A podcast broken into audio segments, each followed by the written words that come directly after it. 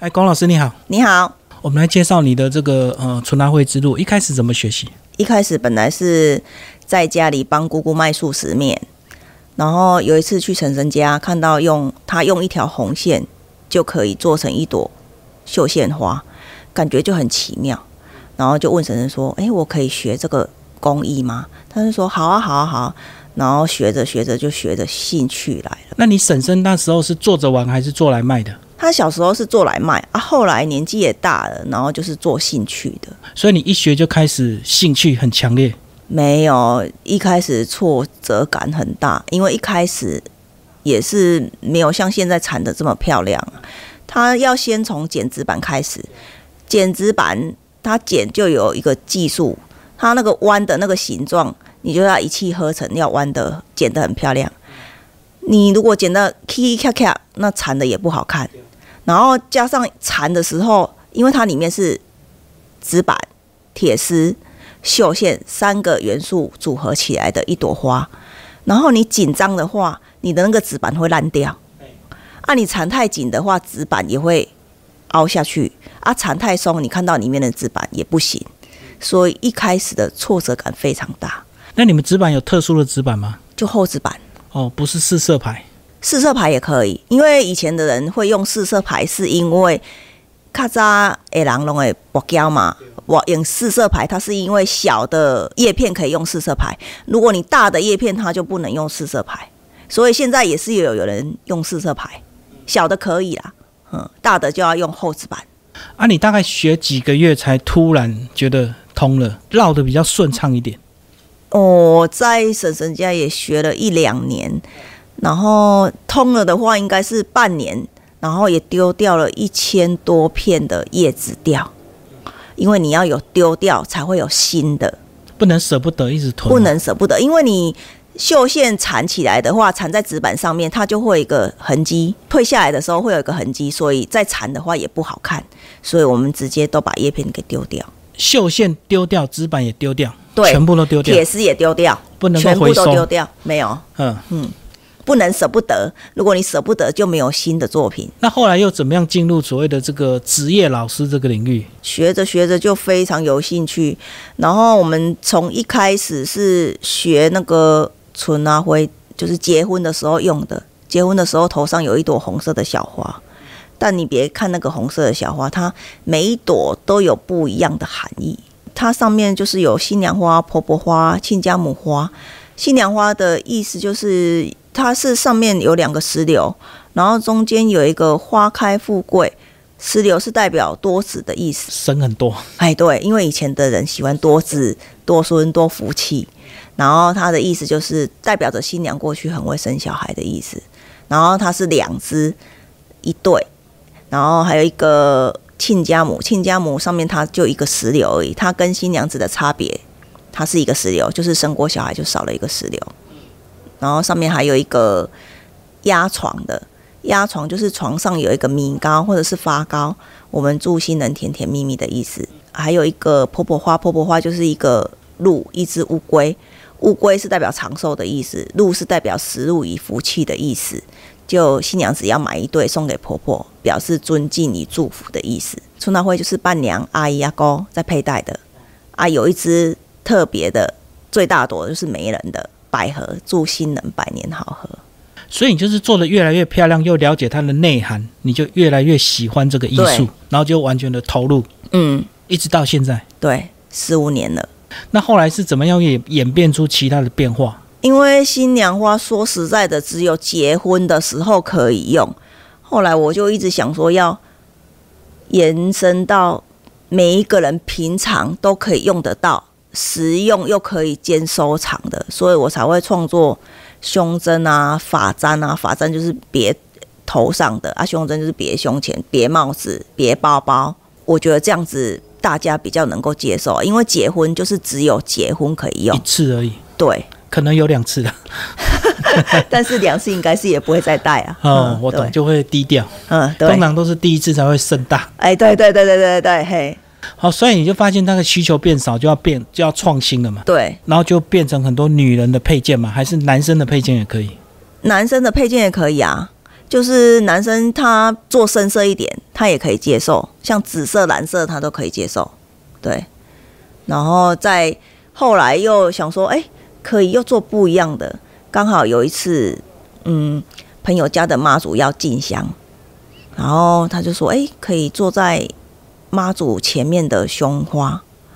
后来就那很小朵哎、看神尊的尺寸不一定，有的是二尺二的，有的是五尺六的，还是一尺三的、一尺六，就是看神尊的尺寸下去做的。可正常都比人小啊，所以你的，那是八寸八，嗯，所以那都是靠经验呐、所以你就发现这个，因为信仰的关系，所以反而大家对这方面更敢投资，哎因为要对，虔诚，对不对？哎、因为好像时机不好，大家拜拜的人会比较多，更敢花钱去拜这些东西，哈、对，然后就会把他们家的神明打扮得漂漂亮亮。嗯，就是出门想要它漂漂亮亮的。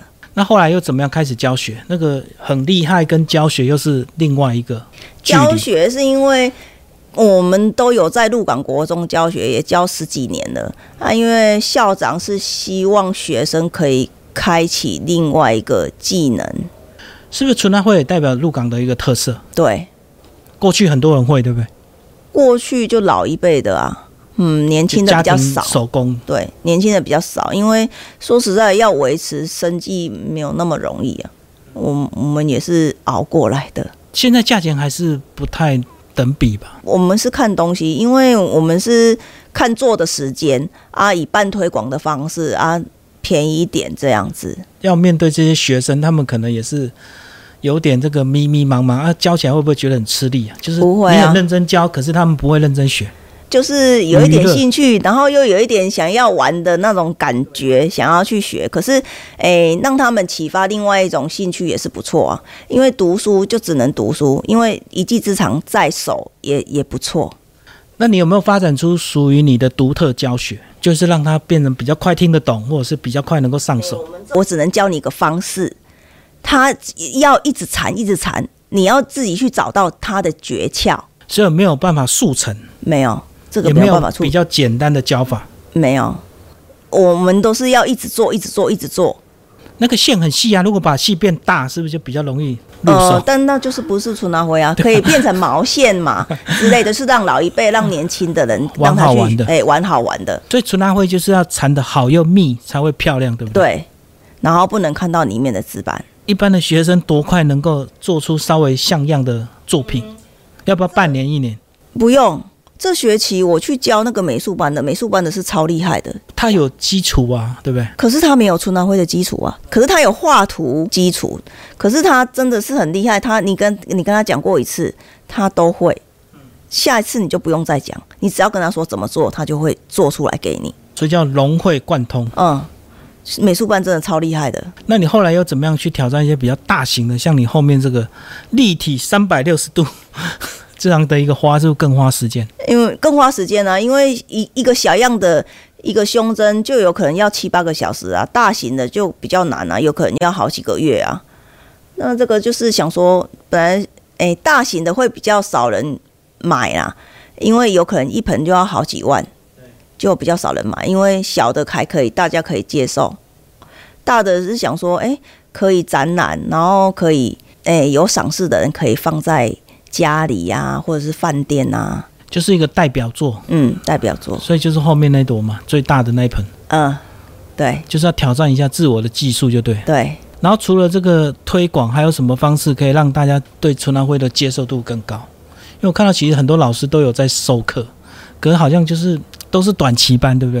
哎、我们没有，我们去鹿港国中是学期的耶，对啊，所以从你学到现在十几年的时间过去了，对啊，是大概十五六年有了。啊，你有没有想到一些其他材质的结合，跟纯蓝灰结合？材质我是没有，我都是以它的原本就是绣线花跟纸板，绣线花就是纸板跟那个铁丝跟那个丝线这样子下去做，没有没有想说要什么结合，没有拿一颗石头没有纯蓝灰绕上去，没有两个这样结合。 没有，如果你们同业啊，就同样纯蓝灰的老师，你看别人的作品，大概会看哪一些细节是你们比较注意的，我们一般人比较忽略的？缠的方式，就是我们会因为我们有的是一条线下去做的，有的是三条线下去做的，不一定。但是他们北部的几乎都是用一条线下去做的，啊，我们是看东西，就各有不同的难度。对，啊，你就是看那个美感就对，对，看他怎么做出来。嗯，圆的东西最难做啦。然后它像牡丹这种东西就很难做，因为它有一个圆弧度不好做，因为你缠到那个圆的那个地方，它会滑下来。嗯，所以我们大部分就是在看那个地方，怎么把它盯住，让它不要滑下来。多年的经验。 那个要我跟你讲方式，但是你要自己去做才知道。我是跟学生讲方式，但是他要一直练，一直练才有办法自己去体会。让它那个曲度也可以顶住，对，不会松脱这样子。嗯，哎，所以现在纯拿灰现在都变成一个艺术品，对不对？好像很少人会拿了，真的到处每天佩戴。人的身上是比较少，神明的身上很多。你为什么会在这个地方？跟我们讲一下我们现在这个地点。这个是一个艺术家的一个驻点，诶、我们是一个鹿港传艺联合工坊，有十几个工艺师联合一起，然后很多样的老师结合在这边。像我就是做纯陶威，然后我们有的是做家具的，但是它是实木家具，没有钉子的哦。嗯，然后大家联合一起在这个展示，然后大家也可以来这里参观。如果你纯拿灰做的很腻的话，你会做什么其他的手作吗？不会，我基本上上班就是来这里，然后一直做做到下班就回去，做到七八点。可是你赶了很多单，你就少了很多创作的那种时间呢、是啊，嘿啊，啊。午后的波能后对吧？对，可是没办法、啊，有的都是像神明的东西，就是神明有看开光的日子。哦，对，要配合他时间，你一定要赶。对啊，他要热闹，像妈祖生的三个泥沙进前，那观音妈生的李鬼十高，这个都是有看日子的，所以你要配合客人的要求。基本上是排单的。哦，没办法赶了，钱多一点不能插队。 哎、有些人会组一个团队啊，找学生一起帮忙，你都一个人做吗？一个人做啊，一手包办。这是你个人的坚持哟。对啊，因为有一寡就叫学生做简单哎的、我知道啊，个拼起来对吧？啊我知道。 OK，嗯，这因为给学生做，我其实也不太放心啊了、享受一个人工作的独处的乐趣，这样子。哦，要一个人才做得了，如果你太多人，前面太多人在看，我也没办法。哎，这种纯爱会公益有可能去路边摆摊当街头艺人这样做吗？有没有没有也也可以这样做？也是有啊，只是说，嗯，这种东西不是一百个游客看了一百个就会跟你买，一百个有一个人跟你买就已经很不错了。大部分都是看好玩的。大部分都是看一看，哎，然后他会觉得说这个不知道用在哪里，所以我才会做实用性的。啊，是不是会问价钱？问问太贵，他就不对，那你就觉得很受伤。这手工的呢，对，因为他们觉得价钱太高，可是我们做很久，所以我们要以半推广的方式让大家接受。当初没落的是因为塑胶花嘛，对吧？诶，是因为塑胶花几堆叫五块呢啊，或者是五十块啊，所以大家都可以用那个五十块的，或者是五块的啊，因为手工的像新娘花一对就要六百了啊。介绍一些你的作品啊。这个是玫瑰花，我们是做胸针，你为什么会特别选黄色的？金的，其实我什么颜色都有做，因为我刚开始也只有做一个颜色，因为我都觉得哎、红色跟粉色比较好看，因为老一辈的都喜欢红色，基本款呢、嘿，对红色跟粉色，他不喜欢白色的。后来有日本的游客来，他喜欢白色的，台湾人的忌讳北灰啊，好像嘿，对往对生对嘛，，是，所以我才发现说，原来一朵花可以做十个颜色，因为真的每一个颜色都有人喜欢，像日本人就爱白色的，然后台湾人爱红色跟粉色，金的也很多人爱，所以把它当艺术品就没有颜色的差别啊。以前是把它单纯当做用途，就一定要大红色才适合。以前是就是。结婚的时候插头上那个红色的花嘛，所以它是红色，它不会有别的颜色，不然就是粉色的，它不可能有别的颜色啊。所以是客人给你的，让你这个开窍。对我本来是只有做一个颜色啊，因为客人他就说：“哎、你怎么没有做那个颜色？什么什么什么？”然后我后来才做，所以我才发现说：“哎、客人原本每一个颜色都会有人喜欢。”嗯，像这个梅花就日本人很爱，这难度梅比较高啊，比较细，花哦，对，难度比较高，也比较难做。所以你是个别做一朵，再把它缠起来就对。就是先缠叶片啊，一片一片，一片一片缠，然后下面这个再一片一片缠，然后再全部组合的。那这个百合花就是以那个梅人花，然后再做一个梅人花是头簪嘛，然后这个是做胸针，就是平常可以佩戴就这样。哦，我看百合花叶片比较大，是不是就简单一点？不一定哦，像中间这个叶片就比较小啊，所以越小越难做，因为越小就越细啊。因为你要光要剪纸板的话就很小，所以基本功就是纸板要先剪得好。嗯，才因会为缠得好你这个是有弧度的啊。啊，如果你剪的 k i k i k a 你缠的是不是到这里也不顺，那里也不顺？哦，我看你几乎都把它花型变成艺术品在做了，哦，跳脱传统的图案了。那时候想说，希望可以大家可以使用，就是可以背在身上，就是嗯，去参加喜宴啊，或者是出去游玩都可以佩戴，然后又可以兼着收藏，所以才会想说创作这个平它常需要可以用特别的保养吗？你戴的话是一定会有灰尘呐、啊，有啊，或有然后啊，诶、油应该是还好，嗯，灰尘有的话，你就是用刷子把灰尘刷掉。哦，所以现在很多这个就应用在神明的那个装饰上就对了。这个嗯可以啊，尺寸应该是八寸八的，嗯，就是神明别在胸前啊，别在这里啊，都可以啊，表示他出门可以很漂亮的出门。